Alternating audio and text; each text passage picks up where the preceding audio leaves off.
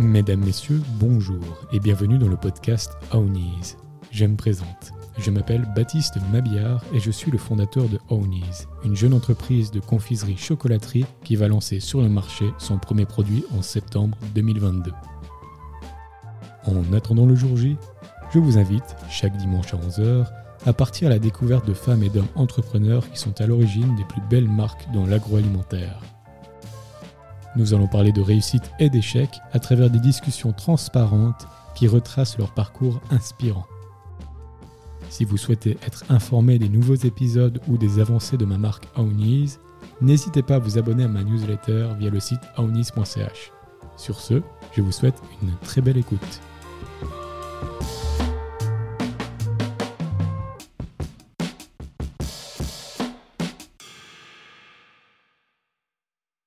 Bonjour à tous et à toutes, bienvenue dans ce nouvel épisode de Ownies.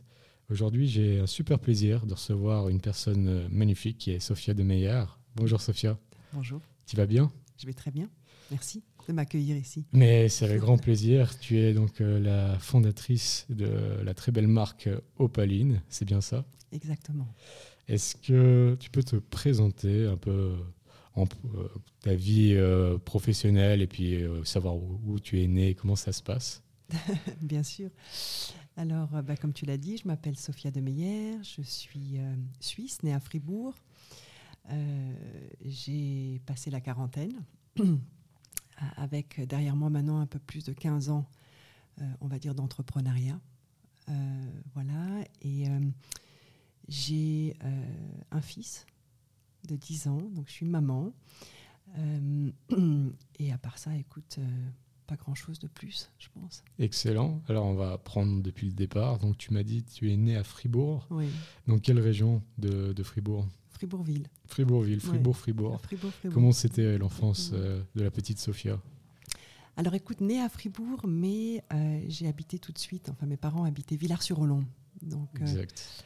pour ceux qui ne connaissent pas, c'est une station en- dans les Alpes vaudoises, très très belle, euh, très proche de la nature. Tout à fait. Donc une enfance euh, vraiment, j'aimerais dire, euh, sereine.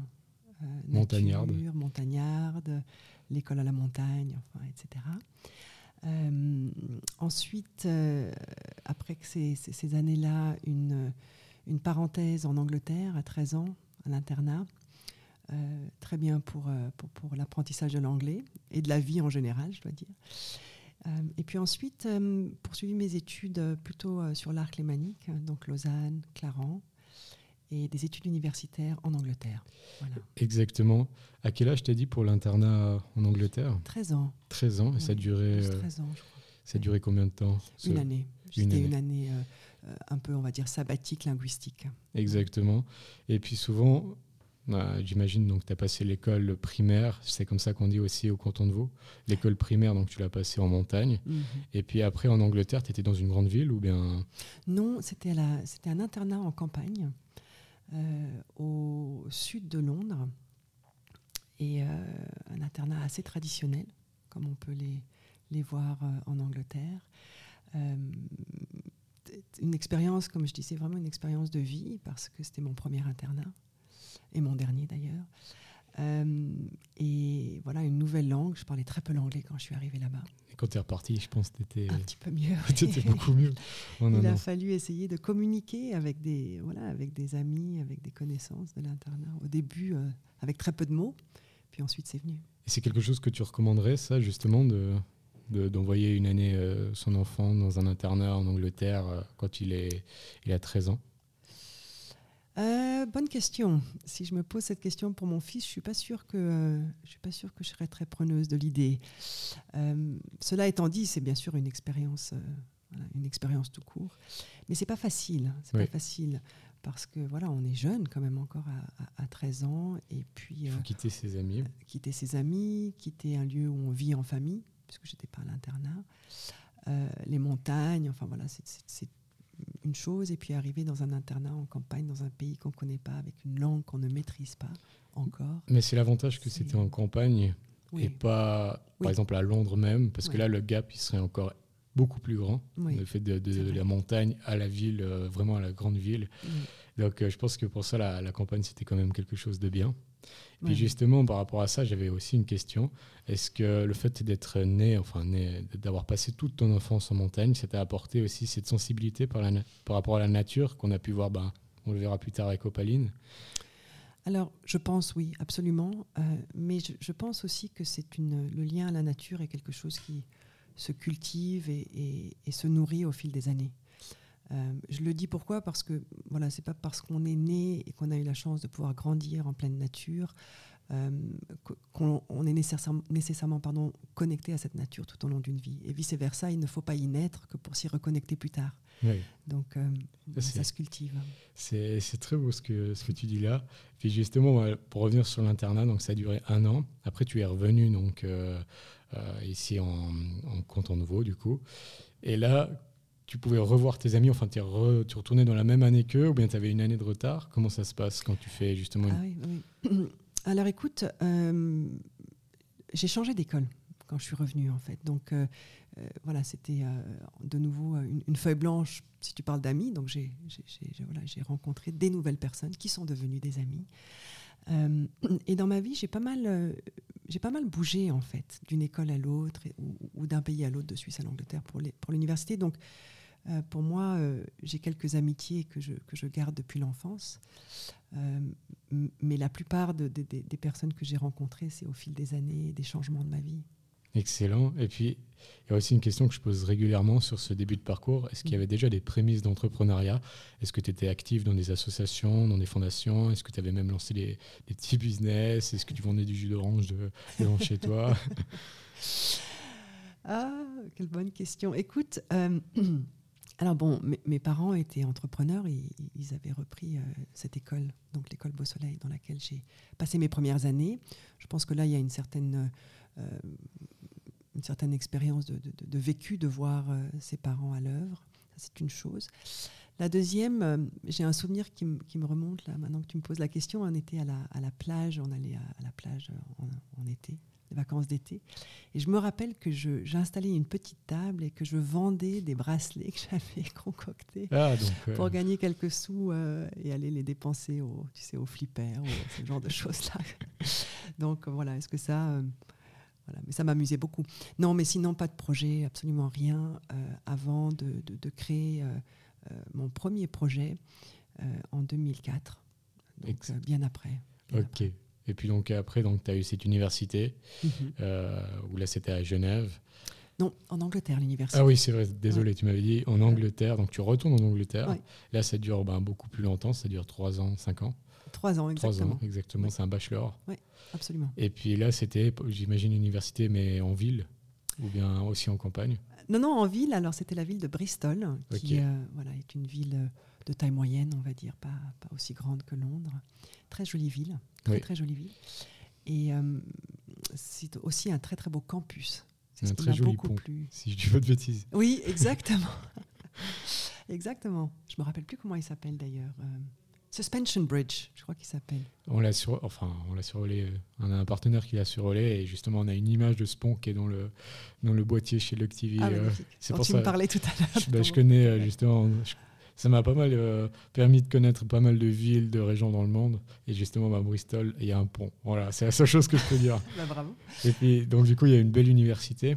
Très belle uni, euh, très belle ambiance, très beau campus. Enfin, j'y ai passé trois années euh, mémorables. Mémorables, oui. Et puis, j'imagine que là, bon, l'anglais, tu reviens, là, tu es parfaitement bilingue. Mhm. Et puis, c'est. Est-ce que le cliché des universités des États-Unis, mais là on est en Angleterre, mais c'est un peu. En Angleterre, c'est Cambridge, Oxford et ça. Est-ce que tu as ressenti un peu ça en étant dans une université à Bristol? Est-ce que c'était aussi un peu comme on voit dans les films? Ou bien ça c'est purement cliché et c'était pas du tout ça?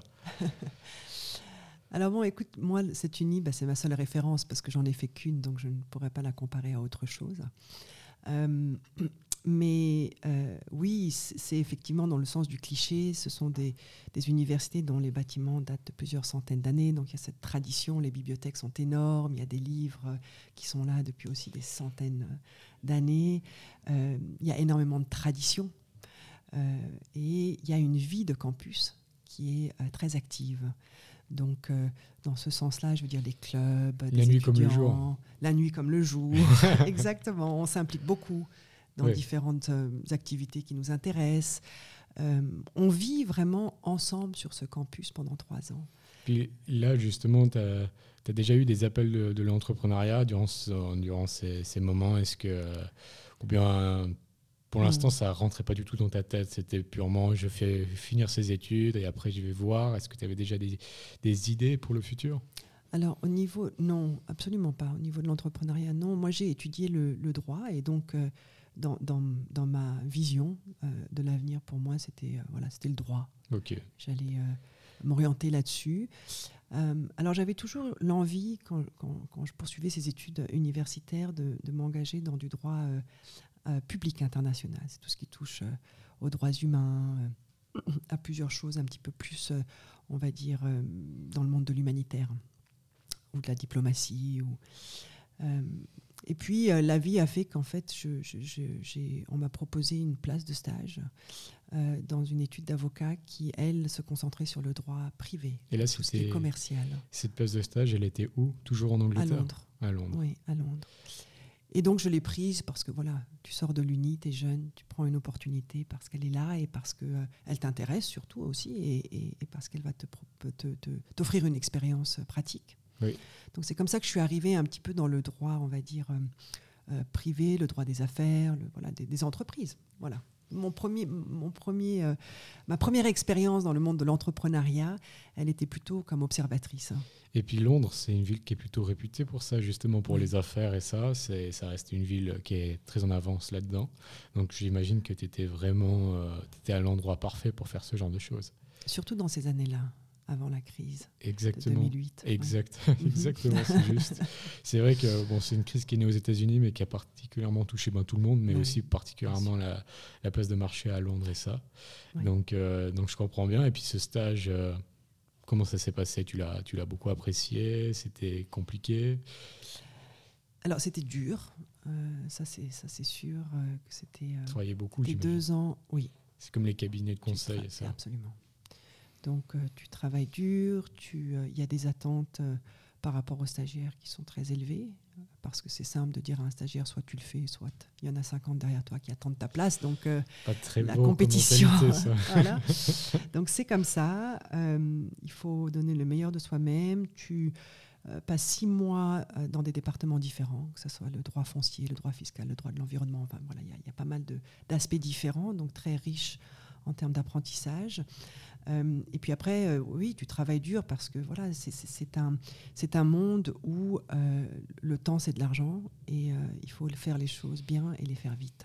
Est-ce que ce serait faux de dire, en fait, tu étais dans l'antre du capitalisme?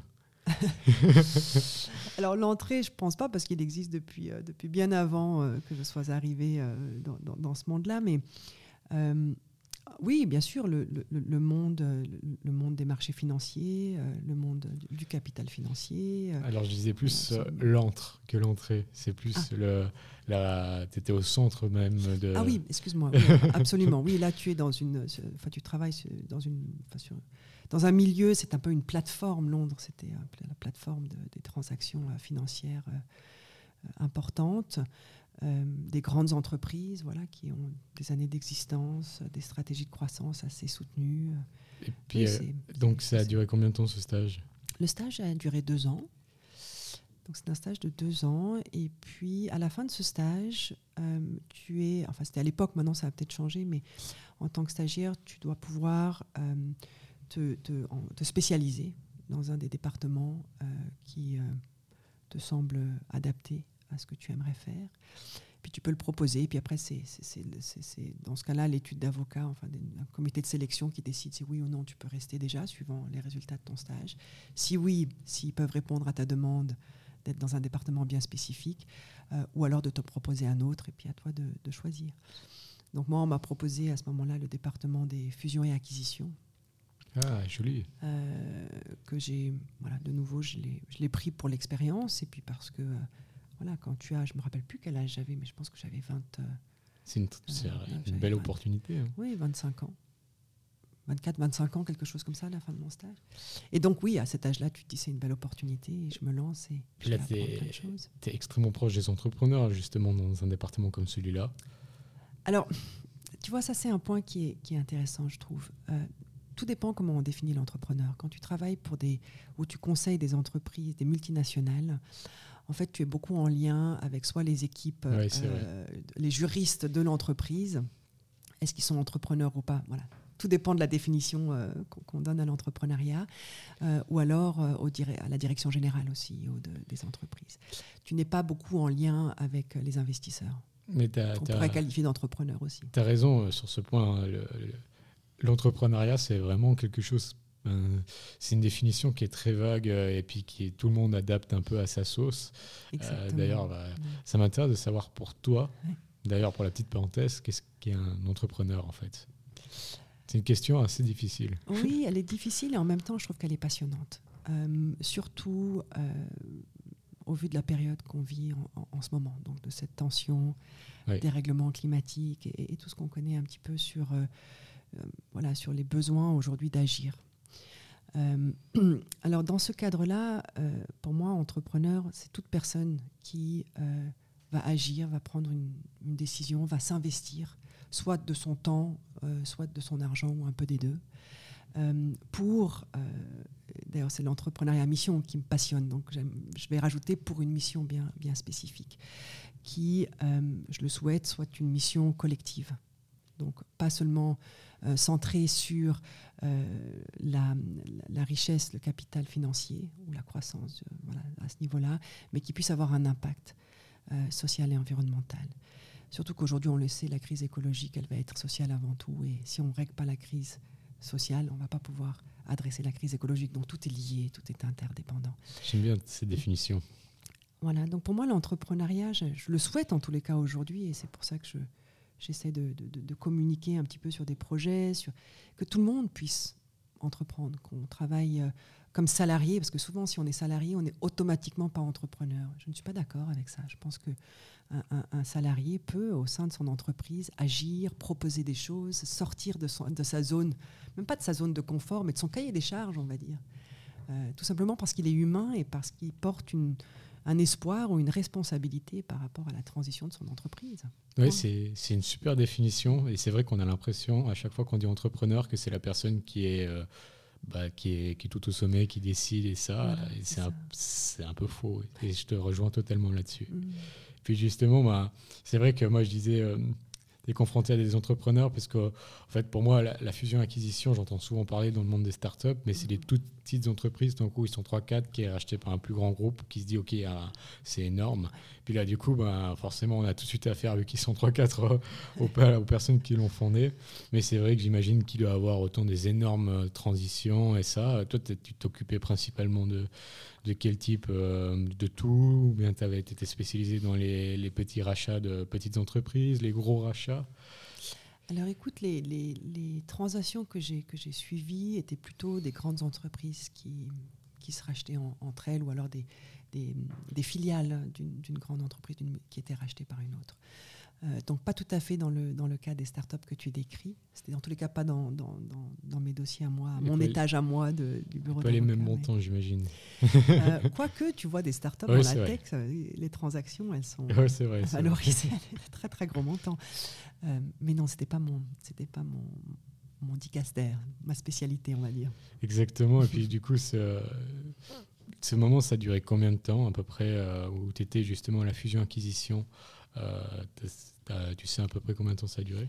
Écoute, euh, en tout, j'ai fait 7 ans. Donc, j'ai fait 2 ans de stage, 5 ans. 5 ans euh, post-stage. principalement à Londres, mais j'ai également été envoyée à Milan pendant 6 mois, si ma mémoire est bonne, ou un peu plus. Parce que le, bureau d'avocat pour lequel je travaillais ouvrait, ou créait un partenariat avec un, avec un bureau italien. Et puis ensuite, j'ai fait 12 euh, ou, 16, je crois que c'était moi, à Chicago. Toujours dans le cadre de mon emploi euh, pour ce bureau qui était international finalement. J'ai deux questions, une qui a, qui a rien à voir, mais j'ai posé déjà la première. Tu gardes du coup une excellente, euh, un excellent souvenir de ces moments dans ce département d'acquisition, de fusion-acquisition. Qu'est-ce que tu peux en ressortir de, cette aventure J'imagine que tu devais travailler énormément, jour et nuit, puisque c'est souvent comme ça. On dit aussi dans les cabinets McKinsey, tout cela, ça travaille beaucoup, beaucoup, beaucoup.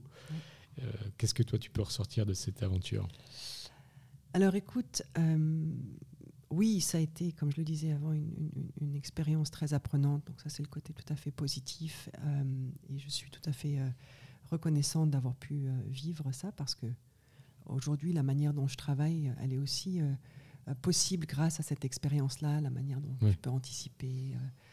voilà, créer, créer des projets, voilà, identifier les étapes, enfin voilà, tout, tout ce qui est très pragmatique. Euh, mais n'idéalisons rien. Je veux dire, c'est un monde aussi euh, très compétitif. Euh, on travaille, oui, on travaille beaucoup, beaucoup, la nuit comme le jour. On avait des shifts hein, de nuit pour certaines transactions. Où on devait rester la nuit, on changeait, enfin, changer les secrétaires, changer tout l'équipe de soutien. Mais nous, on devait y rester. On avait des lits à l'étage pour dormir, un peu comme dans les hôpitaux, je pense, pour vois, le corps médical de garde. C'était un peu la, même chose, je connais pas le, monde aussi bien de l'hôpital, mais enfin voilà, donc tu, es attendu à être, quand une transaction s'annonce, à être disponible 24 heures sur 24, et aussi longtemps qu'il le faut jusqu'à la signature. Euh, et ça, c'est l'aspect. Euh, alors au début, on peut se dire c'est l'aspect adrénaline et c'est chouette, mais après, il ne faut pas oublier que tu as quand même, on l'a dit, 24-25 hein, ans, c'est des années de vie qui sont importante aussi pour pouvoir euh, sortir, avoir une vie sociale, avoir du repos aussi. Avoir... Donc c'est un investissement de, taille à ce niveau-là. Tu dois vraiment être prête à, t'investir. Et voilà, et, c'est une des raisons pour laquelle, à 30 ans, j'avais 30 ans quand j'ai démissionné, c'est une des, il y en a eu d'autres, et pour laquelle j'ai démissionné parce que je, crois qu'aujourd'hui, on peut faire les choses avec un, meilleur équilibre entre sa disponibilité euh, à outrance, nuit et jour, pour des projets, et sa vie euh, ouais, j'imagine. familiale. Il doit avoir des. Ouais, c'est ça. Dans ce type de métier, aussi jeune, il doit avoir beaucoup de concessions. Euh, et ça, ça ne doit pas forcément être toujours facile quand on voit que nos amis sont peut-être en train de faire euh, un énorme road trip ou en train de euh, le soir de faire la fête et ça. Et puis que bah, toi tu dois être au travail et ça. Après, derrière, je pense qu'au moins là tu pouvais gagner de l'argent et puis c'était une chose. Par exemple, euh, moi, et puis je vois certains amis qui sont aussi entrepreneurs, nous on fait aussi ces concessions. Mais derrière, euh, au départ, tu gagnes pas d'argent. Donc c'est vraiment rien qui va. Tu n'as pas d'argent et tu fais des concessions. Donc, euh. Oui, ça c'est vrai que c'est pas facile et, on en revient à l'équilibre. Hein. Je veux dire, l'entrepreneuriat, pour moi, ça te permet d'avoir une sacrée liberté. Oui. Après, il faut toujours retrouver cet équilibre entre le temps que tu y donnes parce que tu es passionné euh, et, puis, et puis ce que ça te rapporte parce que tu peux pas non plus voilà, le faire bénévolement à, à vita aeternam. Mais combien d'entrepreneurs j'ai eu rencontré qui les premières années ne se rémunèrent même pas. Oui, c'est ça. Et puis on travaille 7-7, 24-24, j'exagère, mais voilà. mais parce qu'en fait, c'est très difficile de se dire j'ai éteint mon ordinateur et je rentre chez moi. Parce que ben, c'est notre, euh, c'est notre bébé, entre guillemets. Et euh, on a envie de, que ça marche et ça. Et puis des fois, on fait l'erreur de dire ok, ça marche. Pour que ça marche, il faut que je travaille beaucoup. Mais des fois, on oublie que des fois, la quantité ne fait pas la qualité. Et, justement, il y a des, entrepreneurs que j'ai entendus dans des podcasts et ça, qui eux ah. travaillent 8-9 heures normalement, mais ils savent qu'ils sont très productifs durant ces 8-9 heures, et puis après ils rentrent chez eux, ils vont voir leur famille, ils font des mmh. activités, parce que justement, bah, il y a cette balance où bah, si on n'arrive pas à bien balancer la vie personnelle et la vie professionnelle, bah, on se retrouve à avoir des énormes différences, et puis c'est ça qui peut poser des problèmes euh, qui peuvent devenir énormes après. Bien sûr. Absolument. et tout entrepreneur qui sait euh, préserver cet équilibre, invite-les au podcast parce que je pense qu'on a tous besoin de les entendre parce qu'on est tous. Euh, moi, personnellement, je peux te dire qu'il y a plusieurs fois où je l'ai perdu cet équilibre. Pour les mm. raisons que tu as citées, la passion, euh, c'est ton bébé, tu veux absolument y réussir. Quand il y a un problème, tu veux le solutionner tout de suite, alors que bon, peut-être qu'il ne se solutionne pas tout de suite. Donc tout ça, je, connais. Il y, a, tellement de choses, que, il y a tellement de questions que, que j'aimerais te poser. Parce que c'est. Enfin, tu as l'air d'avoir une philosophie qui est excellente et puis ça m'intéresse énormément. Mm. Et puis, donc justement, pour clôturer le sujet euh, des, des fusions-acquisitions, donc c'était pour toi une période extrêmement chargée où tu as eu des, ben, justement ces concessions parce que voilà, il y avait beaucoup de travail. Et puis, comment ça s'est passé du coup sur la fin? C'est toi qui as décidé de dire, ok, là, maintenant, on arrête. Et est-ce que tu avais déjà cette vision d'entreprendre? Comment ça s'est passé? Non, alors je ne l'avais pas à, ce moment-là. Euh, la décision de, de, quitter ou de démissionner, elle n'était pas facile. Même si oh, le jour où je l'ai prise, elle était claire dans ma tête. Le plafond de verre, oui, ça? Et puis tu, tu, voilà, tu, tu, espères que tu te poses les bonnes questions, tu espères que tu prends les bonnes décisions. Donc il y a toute cette, euh, cette, euh, cette angoisse, il faut le dire, de, de, de, de prendre ta vie en main à ce moment-là, comme tu l'as fait auparavant et tu le feras dans l'avenir. Mais à chaque fois qu'il faut prendre des grandes décisions, je pense qu'on peut tous dire qu'on a une certaine Puis là, tu as 30 angoisse. ans. Là, j'ai 30 ans. J'ai 30 ans.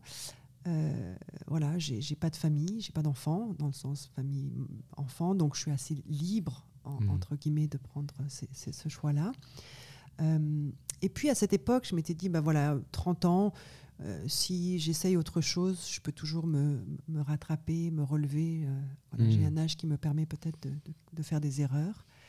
il n'y a pas tout, tout à tirer, par exemple, si on a déjà des enfants et ça, où ça devient aussi dans la boucle et qui euh, solidifie encore plus ce plafond de verre. Oui.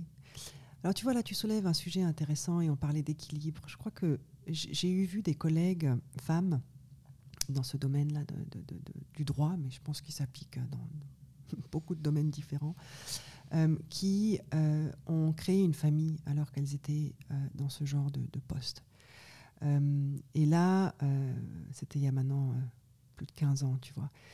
Et malheureusement, je trouve que même si les choses évoluent, elles évoluent pas assez vite. C'est-à-dire que le choix à faire euh, entre la famille et la carrière, il est encore beaucoup trop, beaucoup trop euh, difficile et décisif. Et, euh, et, il demande, alors en l'occurrence, je parle de femmes parce que je les ai vues, mais je pense qu'il y a des pères aussi, et soyons inclusifs dans cette approche, de faire un grand écart phénoménal. Euh, entre voilà, vouloir être présent à la maison et être dans ce monde de, la performance où il faut être extrêmement présent au travail.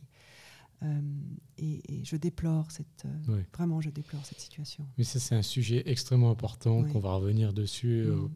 parce qu'il est voilà il est extrêmement important. Euh, et puis c'est aussi, ça revient à faire l'équilibre et tout ça. Donc, euh, et puis c'est surtout entreprendre justement en étant une maman. Euh, on sait que c'est très très difficile parce que même si les choses s'améliorent, ben voilà, ça reste toujours compliqué. Et d'ailleurs, ben, c'est aussi une question que j'avais, c'est dans ce monde de finance qui est quand même très masculin. Est-ce que tu arrivais quand même à, trouver ta place? Est-ce que tu as ressenti aussi un peu où tu étais un peu mis euh, de côté et ça? Comment ça s'était passé à ce niveau-là? Alors, euh, à nouveau, on parle d'il y a, on était en 97, donc c'est il y a longtemps. J'ose espérer que les choses ont évolué, mais euh, quand moi j'y étais, en tant que femme, jeune femme, tu devais faire le double, hein, le triple, le quadruple, pour prouver que tu pouvais gérer et, et, coordonner une transaction. Ça, c'est clair. Euh, j'ai participé, tous les clichés, je les ai vécus. Euh, je veux dire, les salles de, de, meeting où il y a 15 hommes et tu es seul.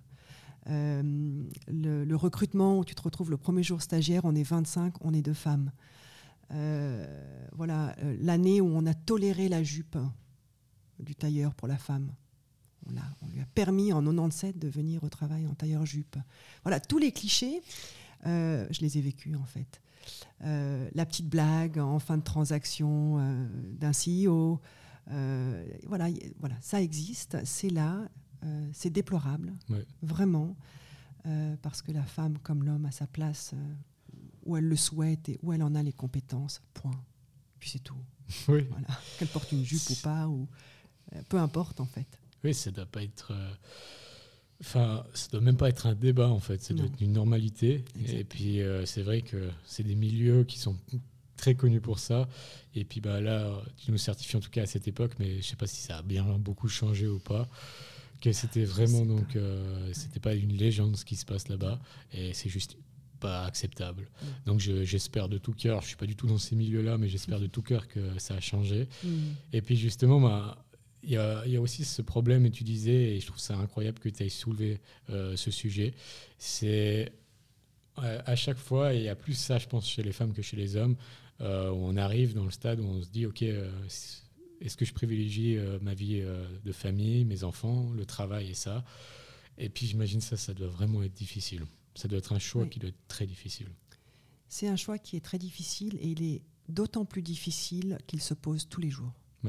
Et ça, j'aimerais vraiment insister là-dessus. C'est-à-dire que tous les jours, euh, je parle du point de vue d'une maman, parce que voilà, je suis une maman, mais je pense que pour les papas aussi, quand tu te lèves le matin, euh, que tu engages ta journée avec ton fils, pour moi mon fils ou ta fille, euh, et que tu es là dans ce milieu familial, et puis que quand l'école se termine à 3h15, tu te retrouves à courir pour être là à l'heure, et ensuite à être d'aplomb à 3h15 de bonne humeur et disponible, comme si ta journée avait été facile pour que la vie familiale qui démarre une fois que l'école se termine puisse être épanouissante.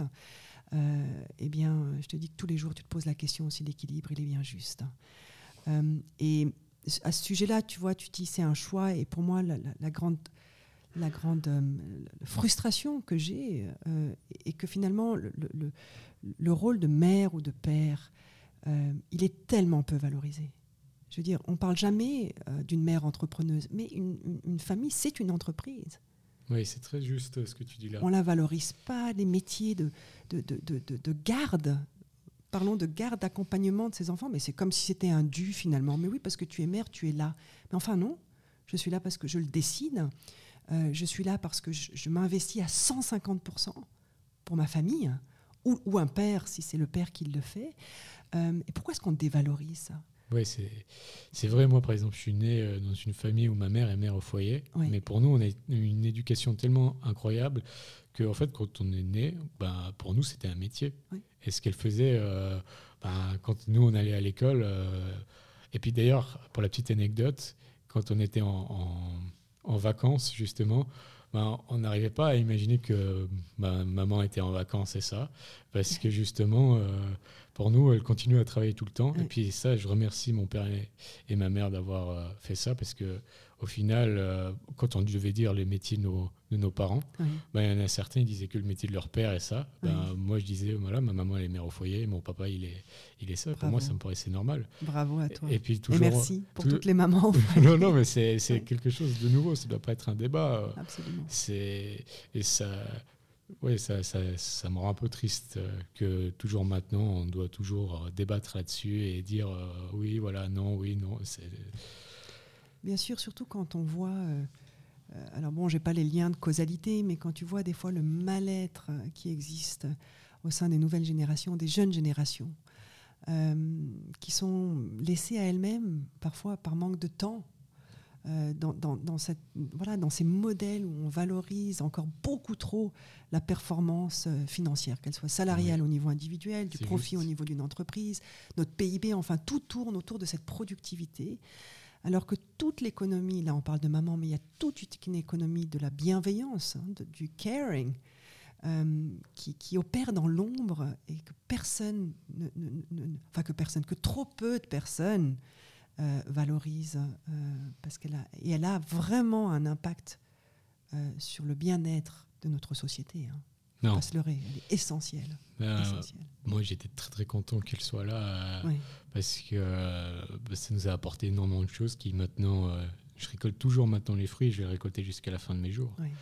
Mais j'espère qu'elle t'entend.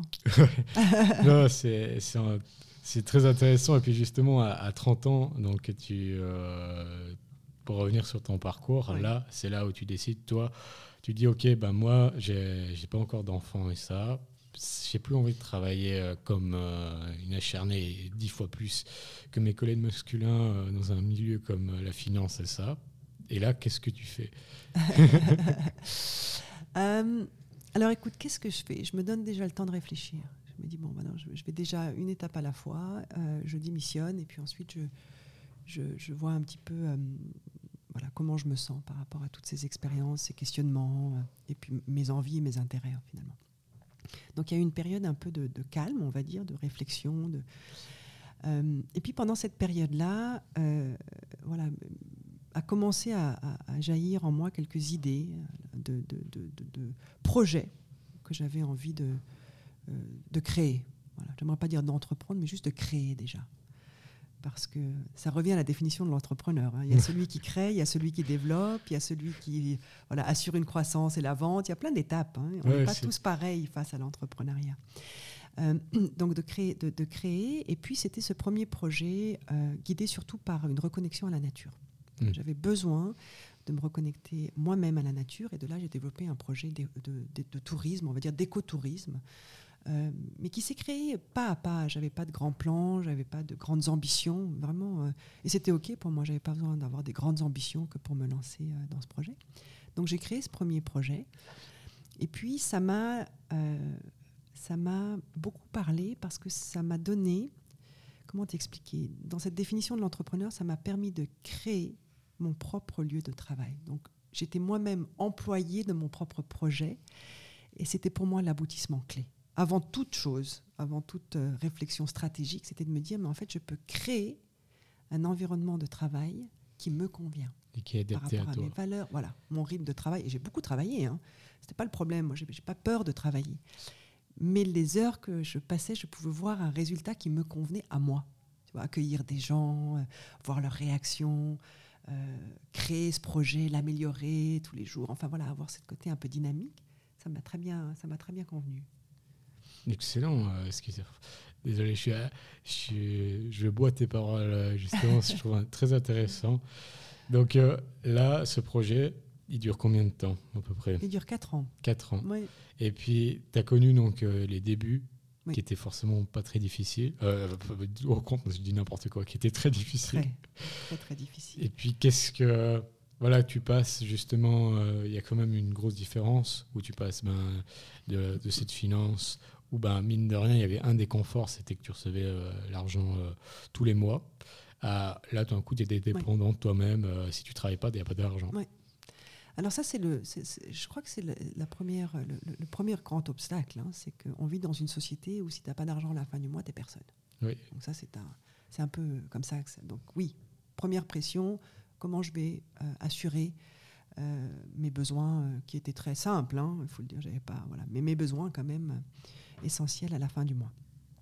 Sans pour autant me mettre la pression non plus de devoir euh, développer un projet. Pour, voilà, je ne suis pas très euh, euh, inspirée par voilà, l'action de, croissance financière pour adresser un besoin financier personnel démesuré. Ça, ça ne me parle pas du tout. Je mmh. préfère avoir des besoins financiers plus raisonnables pour me permettre de croître on va dire vertueusement et calmement surtout. Je ne voilà, je suis pas une personne qui aime la course en avant. Ça, c'est, ça, c'est vraiment, euh, c'est pas moi. Ça, c'est une première chose. La deuxième, c'est que, euh, en l'occurrence, dans ce projet, mais je pense que là, on peut s'adresser à beaucoup d'entrepreneurs, quand tu te lances dans quelque chose, il y a tellement de différents aspects hmm. à gérer.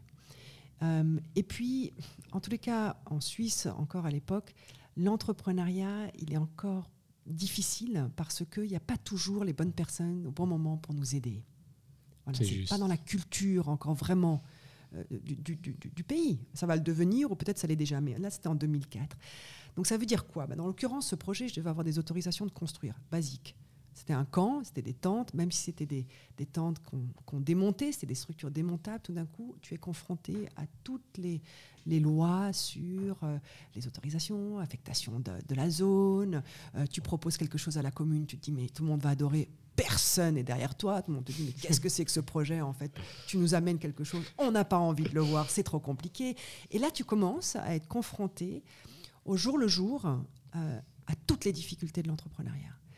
Euh, et puis on, encore, à nouveau, on valorise dans notre société l'entrepreneur, l'entrepreneur qui réussit. On a des belles histoires sur l'entrepreneuriat, c'est très bien, mais il faut jamais oublier que derrière, il y, y a, des risques tous les jours. Ça peut tous les jours s'arrêter c'est un risque. Et puis, il y a surtout des obstacles. Et c'est pas facile. Et des remises en question. Et des remises en question. Et puis, euh, voilà, tu obtiens ton autorisation, mais elle est temporaire. Alors, bon, tu te dis, ah, ça va être un mois ici. Qu'est-ce que je vais faire l'année prochaine? Est-ce que je réinvestis alors que je ne sais pas où je vais être? Tu te poses des questions voilà, toute la journée. Moi, comme je pense maintes personnes euh, qui se lancent dans vraiment un entrepreneuriat un petit peu, on va dire, euh, pas innovant, mais voilà, qui, ben, qui lance un nouveau produit ou un nouveau service. Il y a plein de. Donc ça, c'est la première chose. Puis après, tu as euh, tout ce monde de la compétition où les gens observent et veulent copier. Hmm. il y a ça aussi. Tu dois toujours faire attention à ça. Pas parce que, franchement, si quelqu'un veut le faire, tant mieux, mais c'est parce que c'est la manière dont c'est fait, en fait. Et puis l'impact que ça a sur ton affaire, ton projet, dans lequel tu as tout mis depuis le Et puis il y a aussi euh, le regard des autres. Enfin, je sais pas si pour toi, il y avait, pour moi, par exemple, c'est malheureusement, c'est trop important pour moi et ça mm. peut m'impacter. Et puis, il y a toujours euh, Oui, la peur de, de l'échec et que du coup les gens soient déçus, entre guillemets. enfin voilà, moi c'est une peur que j'ai souvent. Oui, alors ça, je, comprends aussi parce que c'est ça met une certaine pression, hein, même si elle est quelque peu insinueuse, invisible. Tu sais très bien que voilà, l'échec, tout le monde serait très content de dire ah ben voilà, elle a cru puis elle n'a pas réussi. Mais pour moi, l'échec, euh, je veux dire, ça fait partie de ça fait partie de l'aventure. Et puis on peut aussi avoir un échec en restant euh, dans un bureau d'avocat. Hein. On peut. C'est ce qu'il disait Nelson Mandela. partout. Mais oui. Il disait. Euh, bah, l'échec, c'est un apprentissage. Il disait pas ça comme ça, mais en gros, c'est un apprentissage. Absolument. On n'échoue pas, on apprend.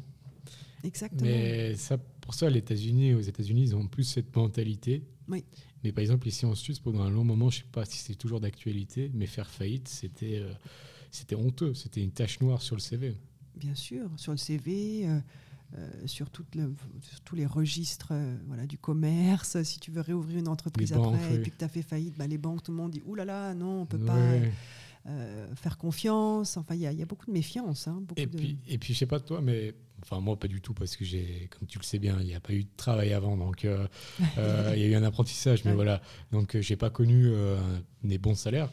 mais par exemple, toi, est-ce que tu as eu des gens, des amis, la famille, qui, qui t'ont dit non, mais quitte pas ton job, es très bien, es payé, et ça, qu'est-ce que tu vas aller te mettre en danger Est-ce que tu as eu ça ou bien pas du tout? Là-dessus, tu as eu pas mal de, soutien. J'ai eu des deux. J'ai eu des deux. J'ai eu des gens qui, voilà, des deux point de vue que tu viens de citer et, tout ce qui va entre deux. Hein. Donc, euh, ça, c'est sûr que quand quelqu'un prend une décision euh, euh, qui semble tout à fait inattendue, voilà, ça suscite des réactions.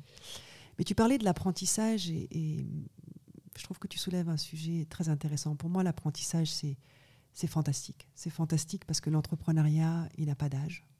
Ça, c'est mhm. mon point de vue. Au contraire, je trouve que les jeunes apprentis, ils ont une créativité, ils ne sont pas encore modelés dans ce sort de... Et donc on a, on a une source d'énergie magnifique, absolument. Euh, et de pouvoir entreprendre, parce qu'être un apprenti, c'est entreprendre, c'est prendre charge de sa vie à, cet âge-là. Mais mon Dieu, mes félicitations et, et, et, tous les apprentissages qui existent aujourd'hui, je trouve que c'est les métiers d'avenir aussi. On revient à l'artisanat, l'alimentation, les circuits courts, euh, tout ce dont on a besoin aussi et, valorisons-le parce que mon Dieu, ce que c'est important, est-ce que c'est beau? C'est vrai, ça me touche beaucoup ce que tu dis là. Bon, moi, j'ai commencé à 15 ans, j'étais très jeune, euh, l'apprentissage. Euh, j'ai fait boulanger-pâtissier, qui est un métier qui est, qui est pas du tout valorisé, qui est euh, comme la plupart des métiers de l'alimentation, qui sont en bas de l'échelle, ils, ils, sont mal payés et ça, et puis ils ont une mauvaise image. par exemple, il y a j'ai eu entendu euh, des gens qui disaient justement que la boulangerie c'était un peu pour les gens qui n'étaient pas doués à l'école et qui voilà on les met là parce que euh, faire du pain c'est envoyer une pelle de farine et de l'eau. C'est complètement faux. Et puis euh, c'est terrible. ouais et puis c'est pas le seul métier. Le cuisinier dans le même boucher et aussi enfin la plupart des métiers d'apprentissage l'apprentissage avait une très mauvaise image pendant un long moment parce que justement bah, par rapport à l'université, par rapport à tout ça, c'est mm. sûr que c'est c'est pas voilà. Enfin, pour moi, pour moi, j'ai adoré cet apprentissage. Et puis il apporte surtout à 15 ans une maturité que tu n'as mm-hmm. pas tout de suite. Tu es confronté à, un patron, donc à, 5 semaines de vacances, à un salaire, donc même si c'est pas un énorme salaire, et tu es confronté à des employés qui ont une vie de famille, donc, euh, et puis c'est des métiers qui sont quand même assez rudes, mhm. parce que tu dois te réveiller le matin très tôt, euh, tu dois être toujours debout. Et puis je pense qu'au contraire, euh, ça solidifie énormément les bases et ça t'apporte surtout un filet de secours. Moi, je sais toujours maintenant, et j'ai su avant que j'ai créé mes premières sociétés, que quoi qu'il arrive, il cherchait toujours des boulangers mhm. et que si l'entreprise se passait pas bien, bah, en un mois, je postulais chez tel et tel et je pouvais travailler en boulangerie le temps de me refaire et de repartir. Mais heureusement, j'ai jamais eu besoin de ça. Mais du coup, ça me touche beaucoup ce que tu dis par rapport à l'apprentissage.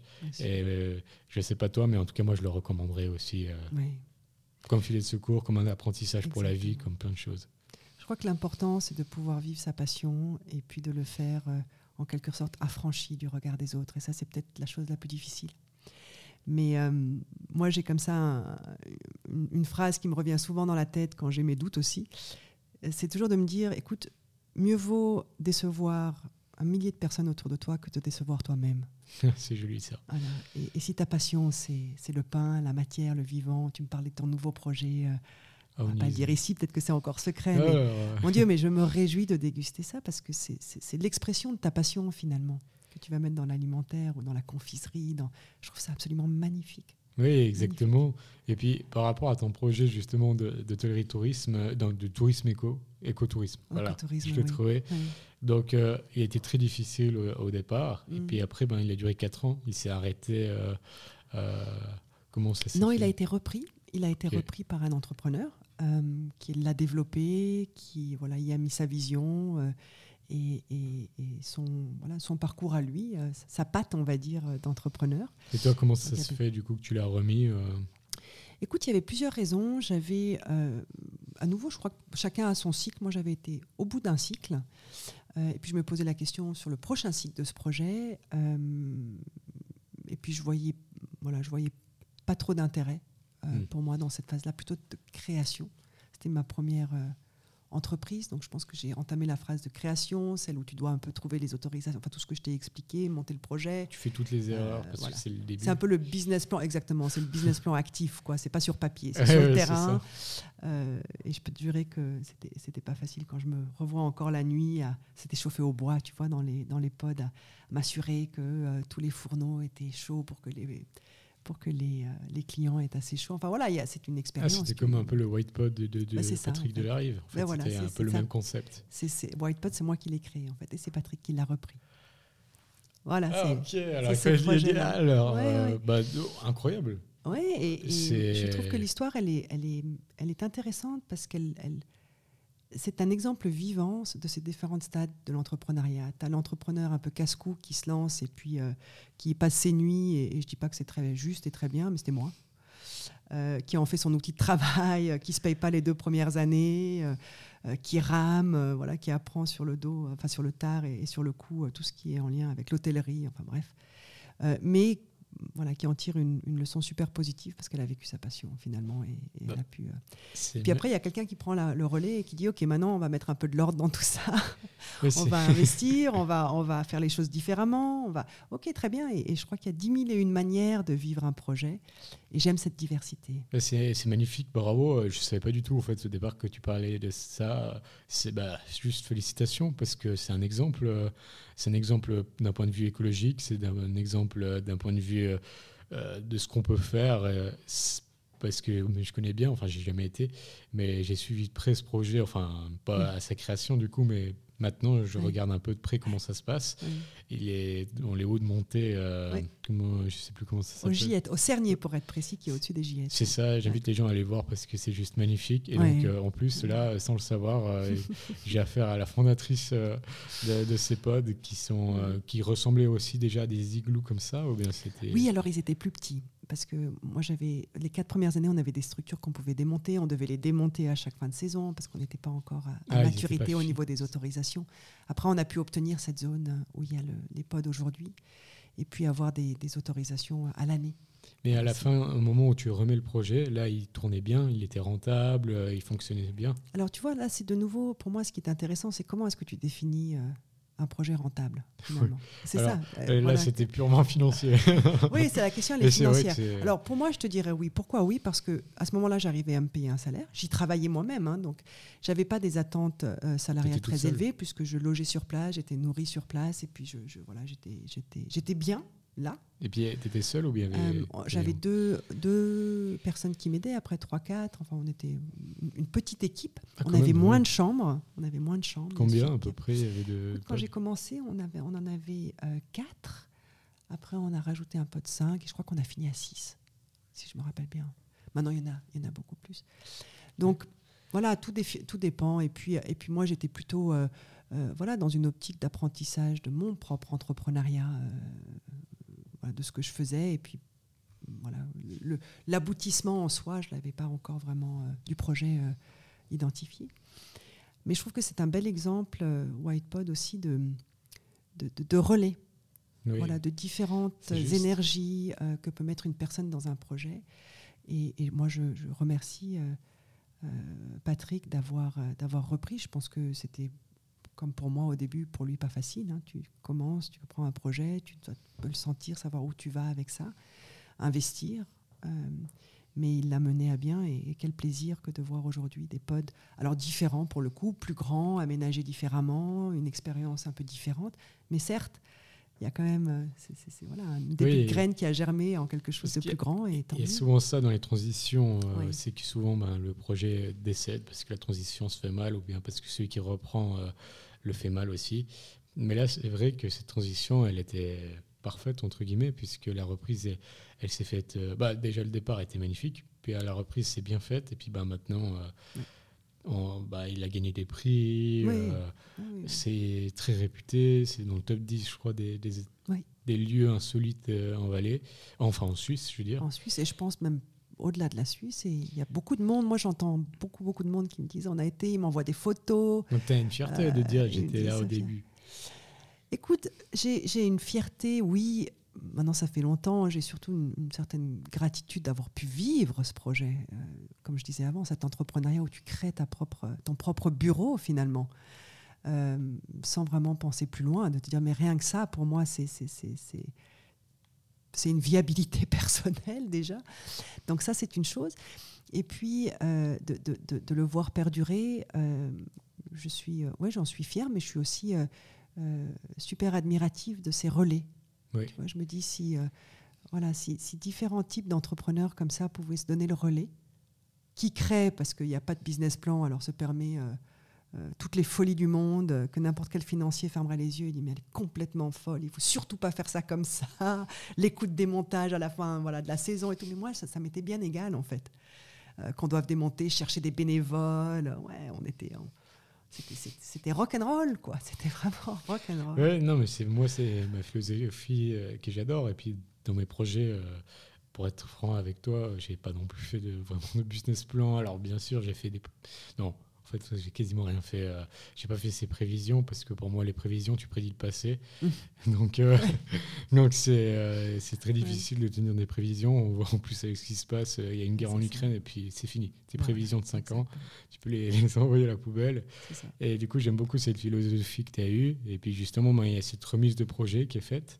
Et à ce moment-là, donc toi, tu te retrouves de nouveau à la phase, à la case départ entre guillemets. Mmh. Et là, c'est Qu'est-ce qui se passe? Alors écoute, un peu la même chose qu'à 30 ans. Hein, tu te retrouves à la case départ. J'ai dit, bon, voilà, qu'est-ce que j'ai appris? Qu'est-ce qui m'a plu? Qu'est-ce qui m'a moins plu? Qu'est-ce qui a été dur? Où est-ce que je pourrais faire mieux? Parce que c'est une amélioration continue, bien sûr, par rapport à toi déjà, puis par rapport à, cet équilibre dont on parlait avant. Euh, donc j'ai pris une année sabbatique. Euh, et puis j'ai, voilà, je me suis, euh, j'ai beaucoup marché en montagne, adoré d'ailleurs, tout ça. Et puis de, là est venue l'idée de, de, Basse montagne, alpinisme ou bien Un peu des deux. Un peu des deux. quelques 4000 Quelques 4000, oui. Quelques 4000, même je ne suis pas une personne de palmarès. Euh, mais il s'avère que les 4000 euh, étaient au, niveau de la vue et au niveau de l'effort assez, euh, Quel est ton, gratifiant. Si tu dois dire un, des sommets qui t'a le plus marqué, ou, même si tous au final sont, mais il y a toujours un ou alors, écoute, je suis, très mauvaise avec les noms, malheureusement. Donc, euh, j'ai là la vision des images que j'ai vécues, puis je pourrais pas te dire euh, quel sommet c'était. Mais j'ai fait une traversée. Euh, enfin, j'ai fait. On, m'a guidée parce que pour moi qui l'ai faite, hein, moi j'étais. Je faisais attention de bien marcher, mais j'avais un guide exceptionnel qui m'a accompagné sur ce chemin.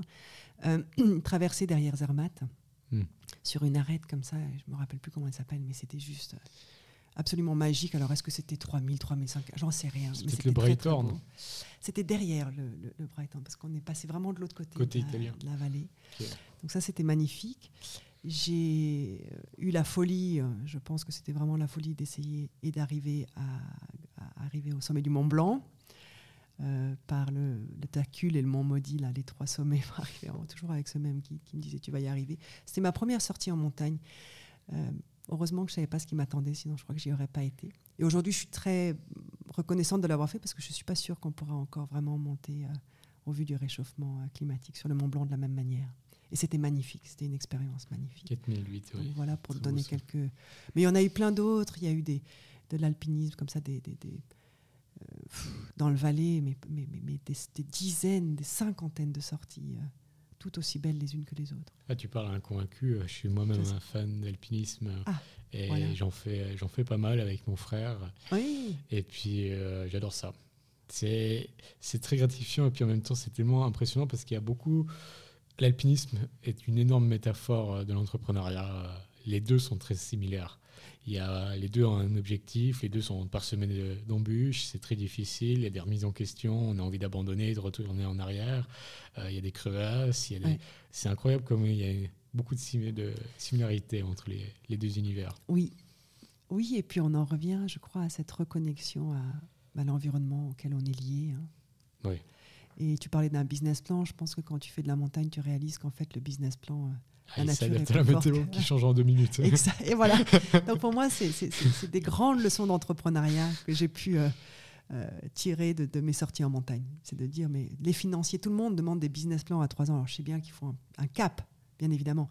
Mais il faut toujours se laisser la, la possibilité de changer de cap parce que Ah oui, c'est- pouvoir réagir. C'est comme un bateau, s'il est là, il y a un iceberg devant, il va pas se dire non, j'avais prévu d'aller tout droit, donc je vais le prendre cet Et iceberg. ça va passer, Il va et on pivoter. va serrer les dents. Et si ça se trouve, il va pivoter et puis il va, il va devoir faire un énorme détour pour ça. retourner à l'endroit, mais parce que voilà, sinon il, il meurt. Mais voilà. Et du coup, bah, je te remercie d'avoir cette philosophie parce que vraiment, euh, toujours maintenant, bon, moi, je je fais pas, je sais pas ton avis par rapport à ça, Mm. mais moi, j'ai décidé de ne pas faire de levée de fonds, de faire ce qu'on appelle du bootstrapping, de s'autofinancer le plus possible Mhm, pour contrôler les projets. mhm. Et puis aussi parce que je pense qu'ici, on... là tu vas me dire, euh, t'as pas tout à fait raison.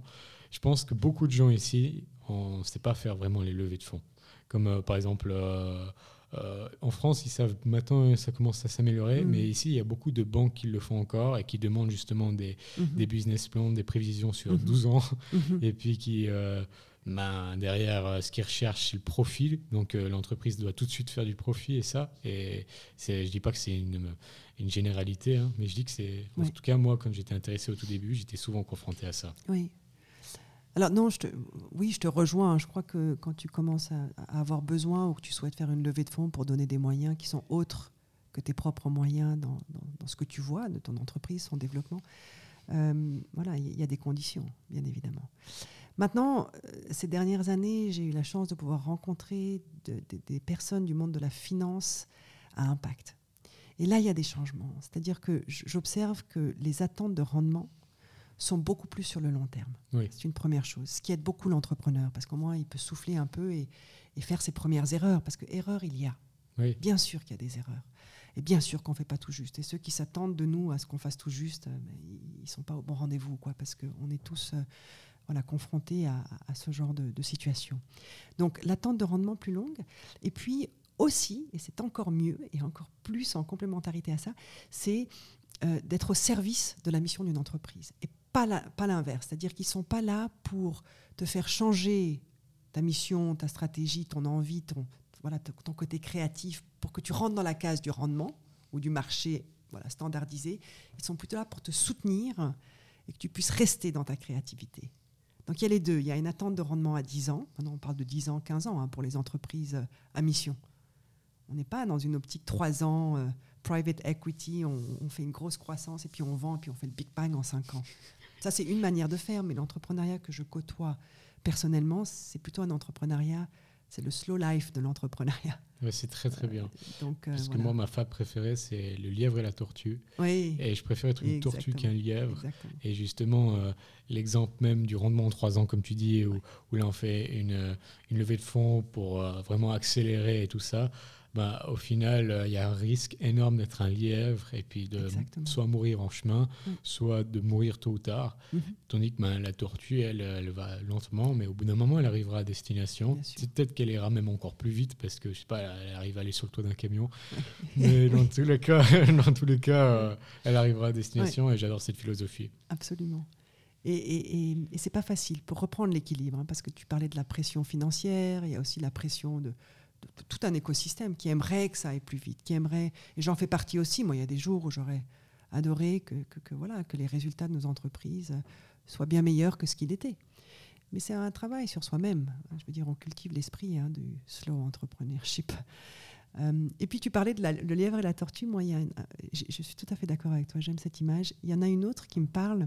C'est Bernard Lhermitte. Oui. Euh, moi, j'aime penser à l'entrepreneur qui, voilà, son entreprise aujourd'hui, c'est une étape, c'est un outil, mais soyons libres de changer, de renaître dans un autre projet, dans une autre entreprise. Voilà. Parce que là aussi, il y a une énorme attente de constance. Voilà. Un entrepreneur, il doit commencer et aller jusqu'au bout. Mais jusqu'au bout de quoi, en fait? Oui. La grande question, euh, au bout de quoi? C'est quoi l'aboutissement? Et, et, de garder cette vision personnelle de dire, mais si je crée plus ici, je peux créer ailleurs. Et ça, c'est tout à fait OK. moi, je me considère aussi comme un Bernard Lhermitte. tu vois, je change de, de, de coquille et c'est OK parce que je grandis, parce que j'ai besoin d'un autre environnement pour me sentir euh, utile.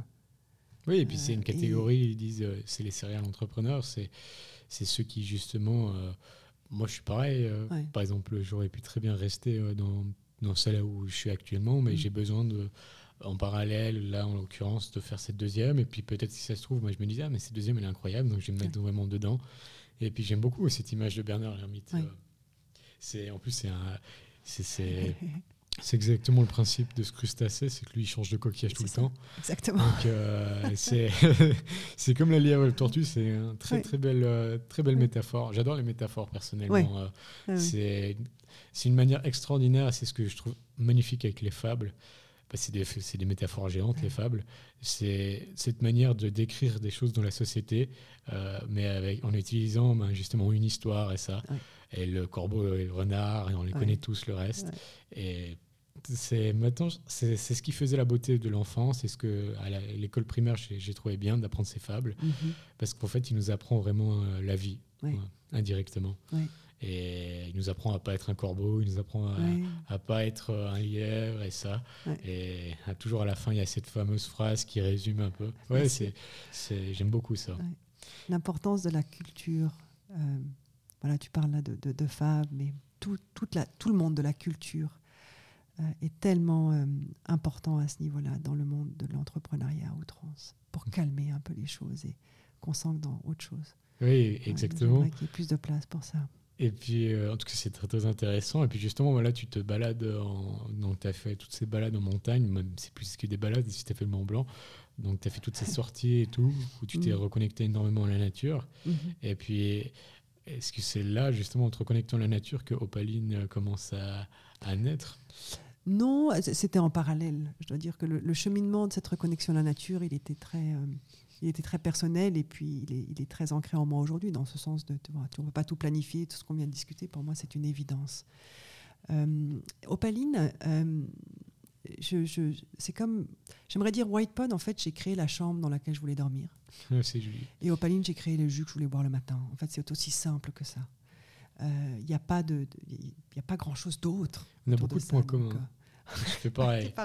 J'aime bien ce côté égoïste au départ, puis après, une fois qu'on a nous-mêmes euh, résolu notre euh, besoin, ben, là, on peut aller voir les autres. Exactement. Et puis de se dire, mais si moi j'aime voilà, j'aime ce jus, en l'occurrence, euh, j'aimerais que d'autres puissent le découvrir. Et puis là, tu as, l'adrénaline, bien sûr. Il y a toujours l'adrénaline de l'entrepreneuriat, de est-ce que, et si j'essayais, et tu vois, c'est tout. Donc voilà, ça a commencé comme ça dans ma cuisine. Après, aucune expérience dans le monde euh, dans de l'alimentaire, de l'agroalimentaire, oh, absolument aucune. À quel âge? Euh, Écoute, euh, on était en 2009, 2010. 35 ans. oui. 35, 36, ouais, exact. Je suis pas mal. Hein. C'était pas mal du tout. J'arrive plus à calculer. Là, je, te, je suis dans la conversation. oui, oui, S'il y avait 30 ans où tu avais arrêté, là, tu as ouais, ta carrière dans, dans, la finance. Après, tu as eu 4-5 ans, 4, ans de pod, un an, euh, de, un an de, de, de, pause. donc, 35 ans à peu près. Voilà, c'est ça. c'est ça. Et puis voilà, ça c'était. Et puis alors, Opaline, mon Dieu, ça, maintenant, ça fait. Euh, je peux t'en parler parce que je peux te parler de 2009, donc ça fait 12 ans, 13 ans aujourd'hui. Euh, donc là, il y a eu des sacrés échecs, il y a eu des sacrés hauts, des sacrés bas, il y a eu de tout. Hein. Là, c'était je pense que euh, pour, pour, de l'entrepreneuriat vivant, si on peut le dire comme ça, il a été vivant, hein, ça c'est sûr. Euh, il y a plusieurs choses qui, qui, qui sont... Euh, voilà, où, je me suis, je pense, mis la barre très très haute au début. Puis c'est devenu des valeurs d'entreprise et qui fait qu'aujourd'hui, c'est pas facile. La première, c'est qu'on veut presser des fruits frais et locaux. Voilà, Ça, ça a été pour moi une, une- une- un Premier objectif problème. de base. C'est un premier grand problème. Tu parlais avant Alors, c'est ton un- projet. c'est hyper positif. C'est incroyable parce que c'est bien pour les gens et ça. Ouais. Mais c'est un problème pour la conservation et tout ça. Exactement. La conservation, les fluctuations, euh, le- les aléas climatiques, euh, pff, la, la- la compétition, et les gros gros acheteurs de matières premières, même sur les fruits suisses, et puis toi, tu es un petit acteur euh, insignifiant dans, dans- dans ce monde-là. Donc, pff, est-ce que vraiment on veut te vendre nos pommes Euh, Pas si sûr?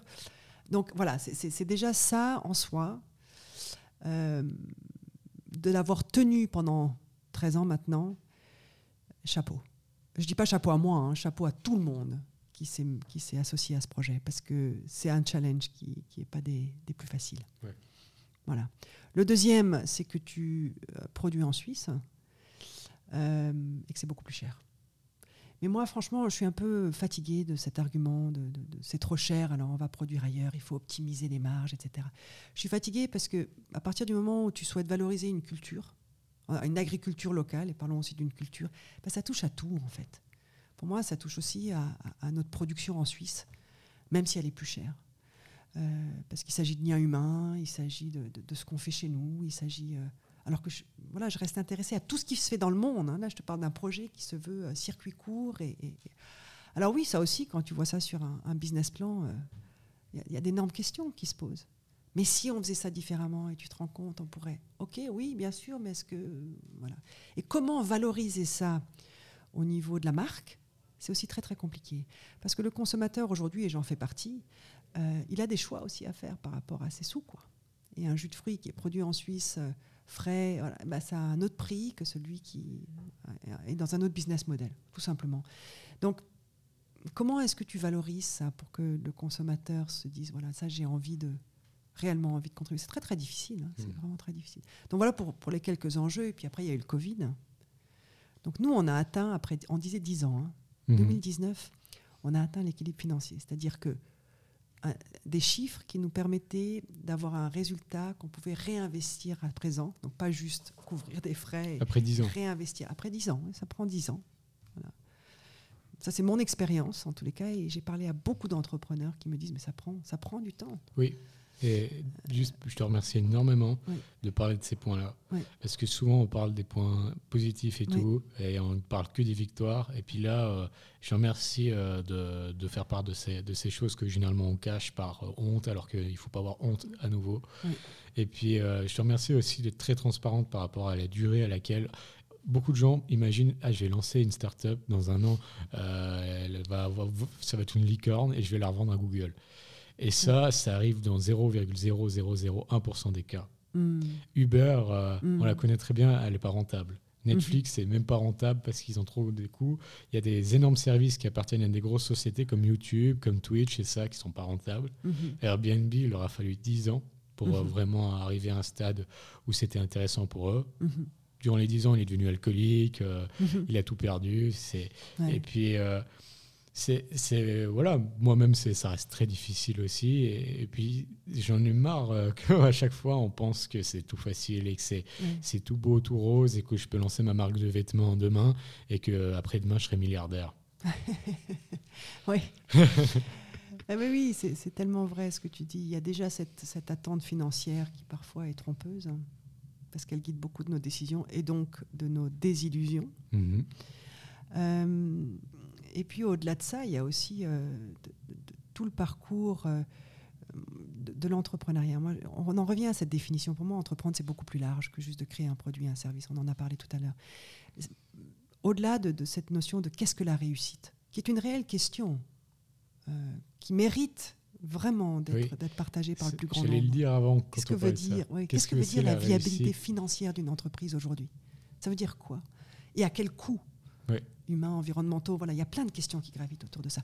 Mais comme on ne va pas toutes les adresser aujourd'hui, ce que j'aimerais peut-être te dire, qui, qui me vient à l'esprit maintenant, c'est que cet entrepreneuriat au sens large du terme, au-delà de tous ces points-là, pour moi, c'est un réel exercice d'humilité et de vulnérabilité. Réellement. Parce que tous les jours, on est confronté à nos peurs, on est confronté à nos, à nos sauts de joie comme nos sauts de désespoir. Voilà, c'est vraiment euh, un exercice de tous les jours. C'est de dire, voilà, mais comment je peux vivre euh, cette, cette- cette vulnérabilité de rester humble par rapport à tout ce qu'on nous dit. Ouais, il faut faire des millions et tout, et de dire, mais moi, avec ça, c'est OK. C'est vraiment OK. Et de prendre les bonnes décisions en conséquence. C'est un réel exercice de tous les jours. Euh, et quand j'entends des entrepreneurs dire, oui, comme tu dis, moi, dans deux ans, j'aimerais. En fait, je trouve beau dans le sens où c'est le rêve qui leur permet de passer à l'action. Mais ce qui me fait peur, c'est la désillusion qu'ils vont vivre euh, s'ils n'y arrivent pas. Peut-être qu'ils y arriveront, personne ne sait. Mais s'ils n'y arrivent pas, c'est dur. D'où euh, tu parlais d'alcoolisme, il y, voilà, il y a du burn-out, il y a de tout dans ce monde-là, comme dans, dans- dans différents mondes d'ailleurs. Oui, et puis c'est ce qu'on appelle euh, la traversée du désert. Oui. Et j'imagine euh, ben, que ces 10 ans, ça devait être aussi une sacrée traversée du désert. C'est une traversée du désert, c'est vrai. Après, tu sais, alors, de nouveau, je parle pour moi, mais j'ose espérer que c'est la même chose pour beaucoup de monde. Euh, Si tu sais trouver ou parler aux bonnes personnes, il y a toujours moyen de trouver de l'aide. Que ce soit un conseil, que ce soit un, un soutien plus, plus matériel, il y, a- il y a toujours moyen de, de- de trouver. Il faut juste s'intéresser un peu aux, aux personnes qu'on a autour de nous et puis trouver les bonnes personnes. J'ai pas toujours trouvé les bonnes personnes. Ça aussi, c'est difficile. dans oui, c'est ça. euh, et je m'en veux pas, euh, même si ça ça m'a coûté cher dans tous les sens du terme. C'est une expérience. C'est pas facile de trouver et de s'entourer des bonnes personnes. parce que justement, Opaline, tu l'as autofinancé en fait, le début. Alors non, moi j'y ai mis, oui, j'y ai mis bien sûr de, de- de mes sous, puis ça a été famille et amis, si tu veux. Donc c'était un cercle assez assez restreint. Et puis après on a réussi à avoir un, un apport d'une banque de- financière, d'un prêt sous forme de prêt, mais un prêt, euh, voilà, euh, avec des conditions qui pour moi euh, soutiennent l'entrepreneuriat. Mm. Donc, C'est chouette. Et puis maintenant, voilà, quand je te parlais de 2019, donc tu as cette entre guillemets euphorie parce que voilà, c'est là, tu l'as suivi de jour en jour pendant 10 ans avec tous les challenges, tu perds des clients, tu, voilà, tout ce, tout ce dont on a parlé, euh, et il y en a encore d'autres d'enjeux, mais voilà. Et puis là arrive le Covid. Donc nous, si tu veux, Opaline, après 10 ans, on s'était préparé en 2020 pour euh, voilà, la prochaine étape. On a parlé avant, hein, créativité, développement, etc. Pour nous, c'était l'étape de consolidation de ce qu'on avait fait. Et puis, on avait des projets plein la tête. quoi. C'est là où la- ça devenait possible. La petite parenthèse juste rapide, c'est là où le monde de la finance t'a peut-être apporté justement euh, des bonnes bases aussi. Oui, et puis le monde de la finance, le travail collectif sur 10 ans. On avait une équipe euh, en 2019, mais c'était assez fabuleux, quoi. Engagé, euh, intrapreneur, entrepreneur, enfin on peut l'appeler comme on veut, mais voilà, j'avais l'impression vraiment qu'on était tous prêts pour cette deuxième phase. Euh, et, on s'en réjouissait beaucoup. hein. On a engagé du monde, on avait des projets de RD, enfin bref. Puis voilà, 2020, on a perdu 80% de notre marché. Euh, du jour au lendemain, bah, tous les cafés-restaurants, les écoles, tout. Et on avait, non seulement on avait euh, voilà, prévu une consolidation, mais on avait engagé des coûts supplémentaires sur les prévisions de l'année euh, grâce à 10 ans d'expérience. Donc on avait des engagements qui étaient euh, beaucoup plus conséquents qu'en 2019. Et là, Ouais. Je pense que tu as fait quelques nuits blanches. Écoute, là, tu fais des nuits blanches, euh, tu reviens, bah, revenons au sujet du départ où tu es aussi maman, l'école à la maison. Ah oui. Tu as l'école à la maison. Ah oui, oui, c'est vrai. Ouais. C'est hyper important, merci. euh, de- Nous- ne l'oublions pas pour Ouais. toutes les mères et les pères Pourtant, je l'avais dit qui que sont retrouvés à gérer des entreprises. C'était important. Oh là là là là. Donc il y avait l'école à la maison. Il avait donc 6-7 ans. Euh, Six ans. on était en 2020. Ouais, il avait 8 ans. 8 ans. presque. Presque 8 ans, eh, exactement. Euh, donc tu as l'école à la maison. Tu vis ce qu'ont vécu tous les entrepreneurs, toutes les entreprises. Voilà, et tu te dis, bon, il y a peu de visibilité sur ce qui va se passer. On le sait tous, ben, personne ne pouvait savoir et on en revient à la nature. Voilà, tu sais pas, donc tu vas piloter à vue en fait. On Tu vas piloter à vue. Et hum, c'était très très difficile. Ouais.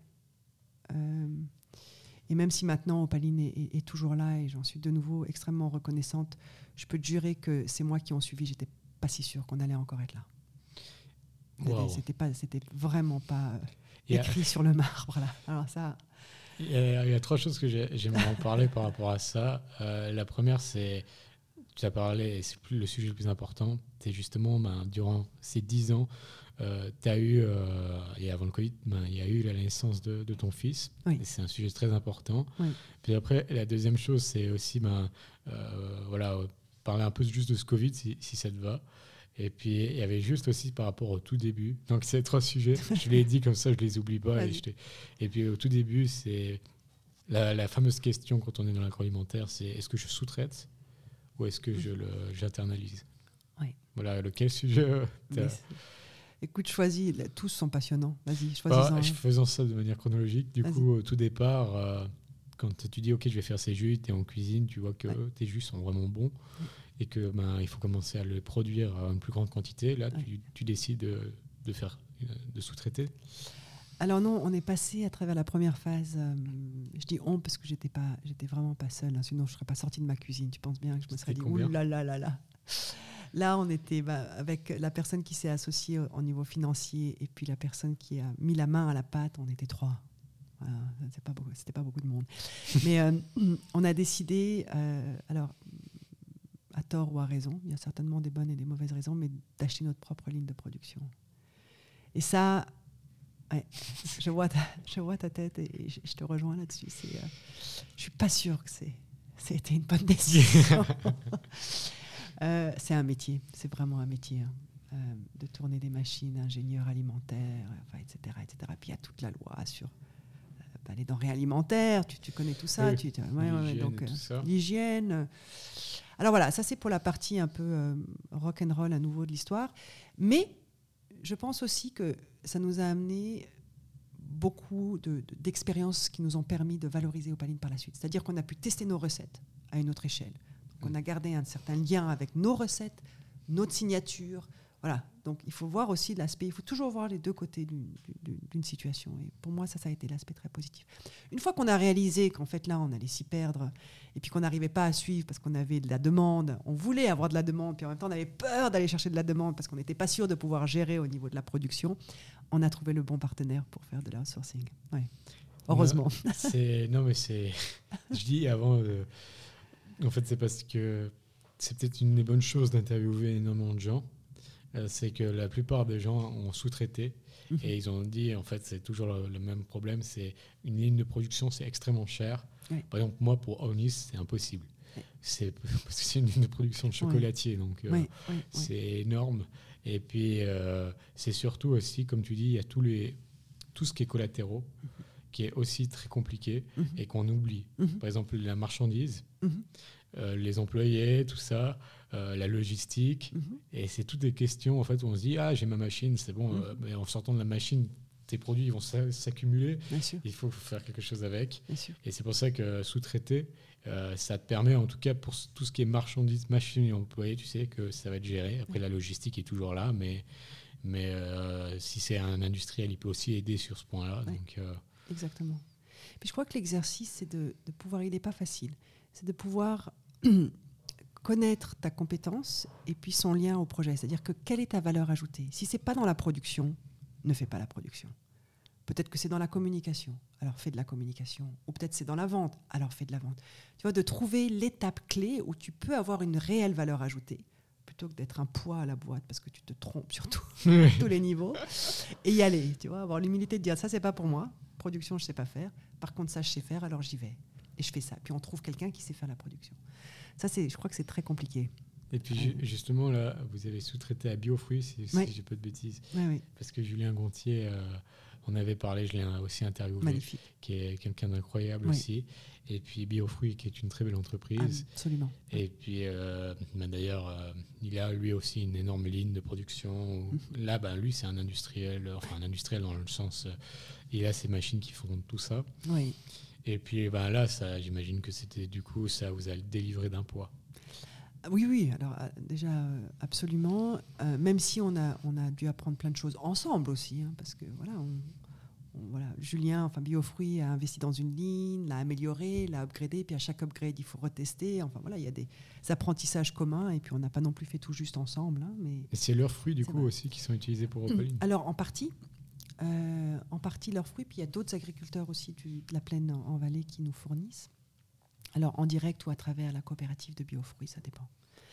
Euh, mais moi, je me rappelle au tout début, donc on était en 2010, euh, j'avais un, ami, je dis j'avais parce que malheureusement il est décédé, c'était un grand homme.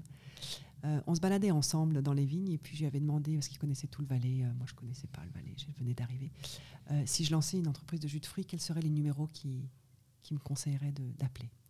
Et parmi sa liste, il y avait trois numéros. Il y avait Olivier Cordet, qui est derrière Biofruits, hein, qui a créé Biofruits. Et, qui, voilà, maintenant est... et quand j'ai rencontré Olivier la première fois, il avait les plans, je me rappelle comme c'était hier, de sa ligne sur le mur.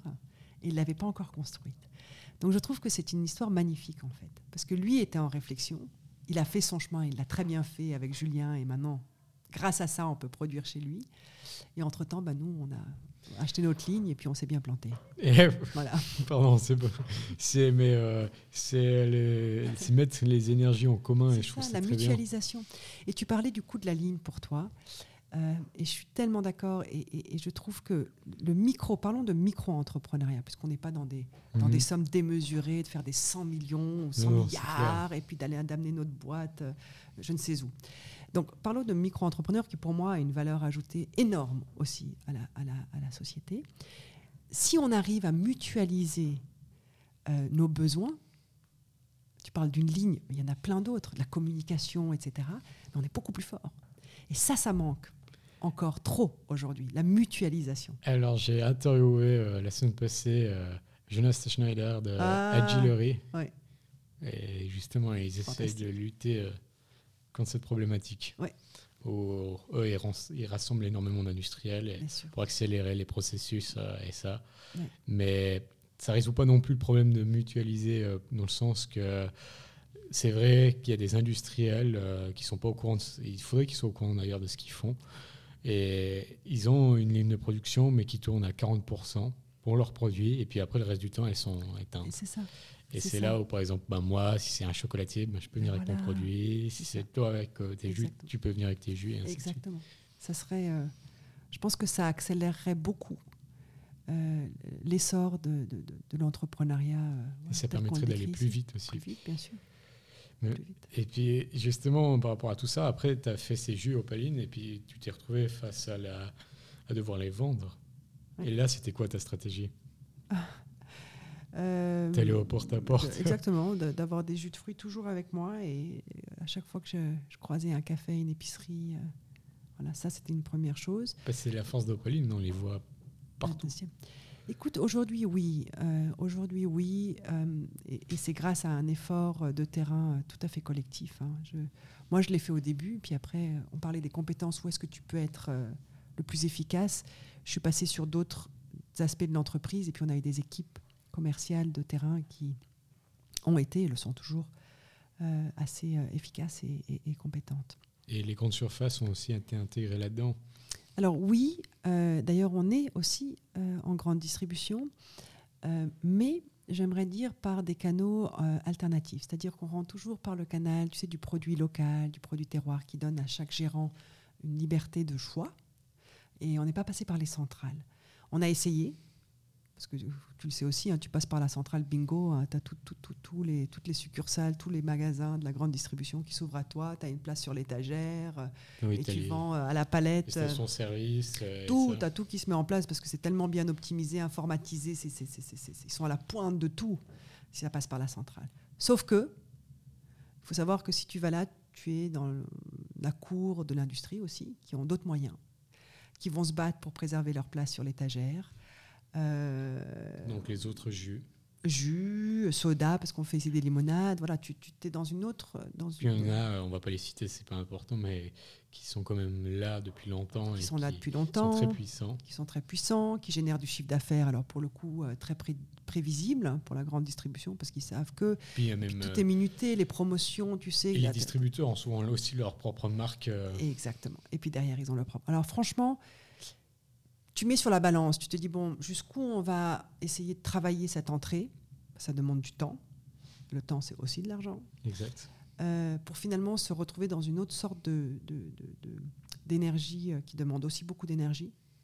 Euh, tu vois, en termes de préserver sa place, financer des campagnes de promotion, faire parler du produit, etc. Est-ce qu'on ferait pas mieux de la mettre ailleurs? Euh, alors, est-ce que c'est le bon choix, pas le bon choix? Pour aujourd'hui, ça semble être le bon. Et donc, c'est pour ça qu'on a adressé ça comme ça. Excellent. Et puis, justement, bah, dans tout ça, tu as eu un, enfant. Et puis, euh, on revient à la question du tout début c'était euh, voilà, cette vie privée, professionnelle. Tu es encore dans ces moments où il y avait une traversée du désert, où, où Opaline demandait énormément de temps. Puis là, il y a, y a ce, petit garçon qui arrive. Comment ça se passe? Euh, alors, scène, il est arrivé au, début d'Opaline 2012. Je te parlais de 2009-2010. Donc, euh, ah il, a, il a vécu Opaline avec nous. Euh, d'ailleurs, il boit de l'Opaline à profusion. C'est notre plus grand ambassadeur. C'est notre plus grand ambassadeur. Et c'est lui qui, qui, a testé quelques recettes d'ailleurs de jus et de limonade pour voir un peu sa réaction. Ah, C'était un bêta-testeur. oui, exactement. Maintenant, du point de vue euh, personnel, euh, ça revient exactement à ce qu'on disait au début, c'est que si tu veux essayer d'être présente euh, dans les deux, autant chez Opaline que pour, ton, fils, quoi, tu dois faire le grand écart. alors moi, la chance que j'avais, c'est que dans mon entreprise, je dis mon, dans l'entreprise que j'avais créée, mais on était toute une équipe, j'avais aucun problème à arriver à une séance ou, voilà, ou travailler depuis la maison avec mon fils, d'allier les deux. Euh, donc euh, voilà, ça c'est un avantage. Euh, mais ça n'enlève en rien mon observation et, que ce grand écart-là, il est juste... ouais, c'est terrible, quoi. C'est terrible de devoir faire des choix entre être là pour... Ouais, pour son fils et, travailler pour son salaire. Je veux dire, c'est je l'imagine parce que je je l'ai jamais vécu pour le moment, mais je l'imagine, ça doit être vraiment dur. Dans la société d'aujourd'hui, c'est dur. J'espère que ça va changer. Il y a pas mal de, au niveau politique, de gens qui se, qui se battent pour, pour, ça, mais écoute, euh, on verra. Et puis la nouvelle génération, je crois qu'elle va aussi beaucoup pousser. Hein. Moi, mon fils, il questionne beaucoup tout ça. Hein. Il a, il a 10 ans maintenant et il dit, mais maman, à quoi ça sert de courir là, de faire ci, pourquoi tu fais ça comme ça? C'est génial ce qui nous amène. Moi, je suis, je suis, très fier de notre génération, contrairement à ce que beaucoup de personnes plus âgées disent, euh, parce qu'elle est consciente de l'écologie, elle est consciente euh, ben, du droit des femmes, elle est consciente de l'égalité, mais aussi euh, pour plein de, de, raisons, aussi avec, avec les gens de couleur de peau et ça. Et puis, ouais, moi, je suis très fier parce que. C'est pas facile, hein. vous a laissé quand même pas mal de choses. pas mal. Oh là là, t'es gentil. Oui, non, mais c'est énorme. C'est énorme. Alors, on peut le voir aussi comme un grand poids, parce que tous les sujets que tu viens de citer, et plein d'autres encore, on arrive au bout d'un chemin. Maintenant, il faut casser l'école. Je veux dire, il y a des choses qui ne sont juste plus acceptables, injustifiables. Euh, quel que soit le, le, parti politique, la croyance religieuse, peu importe, je veux dire, au niveau purement humain de cohabitation sur une planète, il y a des choses qui sont juste inacceptables. Mais on peut aussi le voir comme opportunité. Euh, et c'est là où moi j'ai beaucoup d'admiration, j'ai beaucoup d'affection pour la nouvelle génération. Euh, parce qu'elle se questionne, elle trouve son moyen et elle, le fait. Alors on peut dire, ah oui, mais ce moyen-là, il ne nous va pas très bien parce que c'est Extension Rebellion pour en citer un, et puis la désobéissance civile, mais enfin, mais de quoi on parle? Oui, sauf que c'est eux qui seront là dans 20 ans. Donc, et d'ailleurs, je fais une parenthèse, le dernier coup qu'ils ont fait où ils ont mis du béton, du ciment dans les trous, tu sais, des, des, parcours de golf, ah parce qu'ils continuaient à arroser alors qu'on a des pénuries d'eau. On peut être pour ou contre la méthode, mais le message qui passe, c'est vraiment le cri d'espoir et de désespoir en même temps de la nouvelle génération. C'est de dire, mais est-ce que vous réalisez l'aberration de cette situation? Et eh bien ça, je trouve génial. Ouais, moi aussi, euh, c'est pour ça que je dis que je suis très fier de cette génération et, je, me, je me bats avec ceux qui disent justement Ah, c'est une génération, euh, machin, ils sont toujours sur leur net, et ça. Mm. Et puis, euh, alors que non, euh, vraiment, ça, ça, avance extrêmement vite. Il y a tellement de choses, qui, de, sujets qui étaient très tendus avant, qui sont maintenant en train d'être parlés, d'être résolus, enfin, en tout cas, mm. tenter d'être résolus. Et puis, c'est pour ça que, que, moi, je pense qu'on a énormément de chance d'avoir tous ces jeunes qui sont là. Et puis il y a aussi des gens plus âgés qui sont aussi là et qui ont une autre philosophie. Et il y en a qui ne l'ont pas du tout et qui euh, continuent, euh, désolé de terme, à chier sur la planète. C'est bien vrai. Moi, je trouve que les anciennes, enfin les anciennes, les générations plus âgées euh, qui ont cette philosophie, si tu regardes, il y a un point commun, c'est qu'ils sont à l'écoute de la nouvelle génération aussi, et vice-versa. Mhm. Et c'est ça qui est magnifique. Parce qu'on a besoin toujours d'une génération qui a plus d'expérience que nous, Oui. Donc et vice-versa. Et c'est là où il y a quelque chose qui se passe, que je trouve inclusif et tout à fait euh, euh, créatif de, de solutions finalement. C'est cette collaboration intergénérationnelle. Et ajoutons aussi l'interdisciplinarité pour en revenir à l'entrepreneuriat, qui est de dire aujourd'hui, chaque personne qui se lance dans un entrepreneuriat pour changer quelque chose dans ce qu'il voit et amener une solution, eh bien, chapeau, vas-y, te laisse pas prendre par ah mais ça marchera pas, ou ah mais tu feras jamais 100 millions en 5 ans, ah mais tu feras jamais. Non, non, vas-y parce que tu y crois. Rien que ça, ça suffit déjà pour commencer. Excellent. On pourrait encore en parler euh, des heures. euh, malheureusement, ça touche un peu à sa fin. Et puis, euh, mais c'est c'est un peu ce qui est frustrant euh, parce que euh, y a, là, il y a tellement de sujets encore à parler parce Ouais, que tu as, une vie qui est assez incroyable, enfin qui est assez qui est incroyable. Et puis, tu as une philosophie que je trouve particulièrement intéressante et qui est très proche de la mienne. Et puis, oui, je trouve euh, le fait d'en- d'entreprendre comme tu l'as fait, et puis aussi d'entreprendre avec un enfant, et ça, c'est bravo, chapeau. Et puis, euh, on vient sur ma dernière question, qui est toujours un peu la même, même si tu en as donné 12 000 des conseils. C'est, ben, tu sais que moi-même, je suis en train de lancer maintenant Ouais. euh, qui est donc cette marque euh, qui va se lancer avec son premier produit, donc le chocolat, la chocolat confiserie pâtisserie, c'est un mélange des trois univers. Est-ce que tu aurais un conseil à me donner? Lance-toi. Lance-toi et, et, et n'aie pas peur de demander de l'aide aux bonnes personnes. Voilà. Excellent. Merci beaucoup en tout cas, Sophia, pour euh, tout, ce, tout ce moment passé ensemble, pour tous ces conseils. Bravo pour ce parcours, parce que je le trouve fascinant. Euh, je trouve... euh, oui, c'est magnifique. Et puis merci pour ta transparence, d'avoir aussi dit ce qui ne va pas. C'est très important que les gens l'entendent, Mhm. que c'est pas, on faut pas choisir l'entrepreneuriat si on veut tous les soirs aller boire une bière sur une terrasse et puis vivre une vie normale sans, sans problème.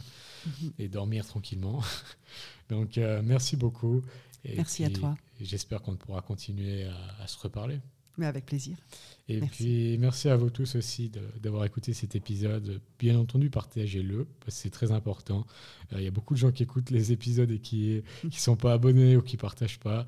Euh, donc s'il vous plaît, si vous avez apprécié, bien sûr, abonnez-vous, partagez-le, commentez. Et puis surtout, euh, c'est comme ça qu'on va faire connaître ces beaux parcours et qu'on va faire passer des messages importants dans l'entrepreneuriat. Et puis, comme toujours, on se retrouve la semaine prochaine euh, pour découvrir un nouveau parcours euh, dans l'agroalimentaire, femme ou homme. C'est très important. Et puis d'ici là, portez-vous bien. Vous venez d'écouter Aounis, un podcast qui retrace le parcours inspirant des femmes et des hommes qui forgent le monde de l'agroalimentaire. Si vous avez apprécié cet épisode, n'hésitez pas à vous abonner et à le partager autour de vous. Vous pouvez également être informé de l'avancée de ma marque de confiserie chocolaterie Aounis en vous abonnant à la newsletter disponible sur le site aounis.ch. Merci et à dimanche prochain pour un nouvel épisode.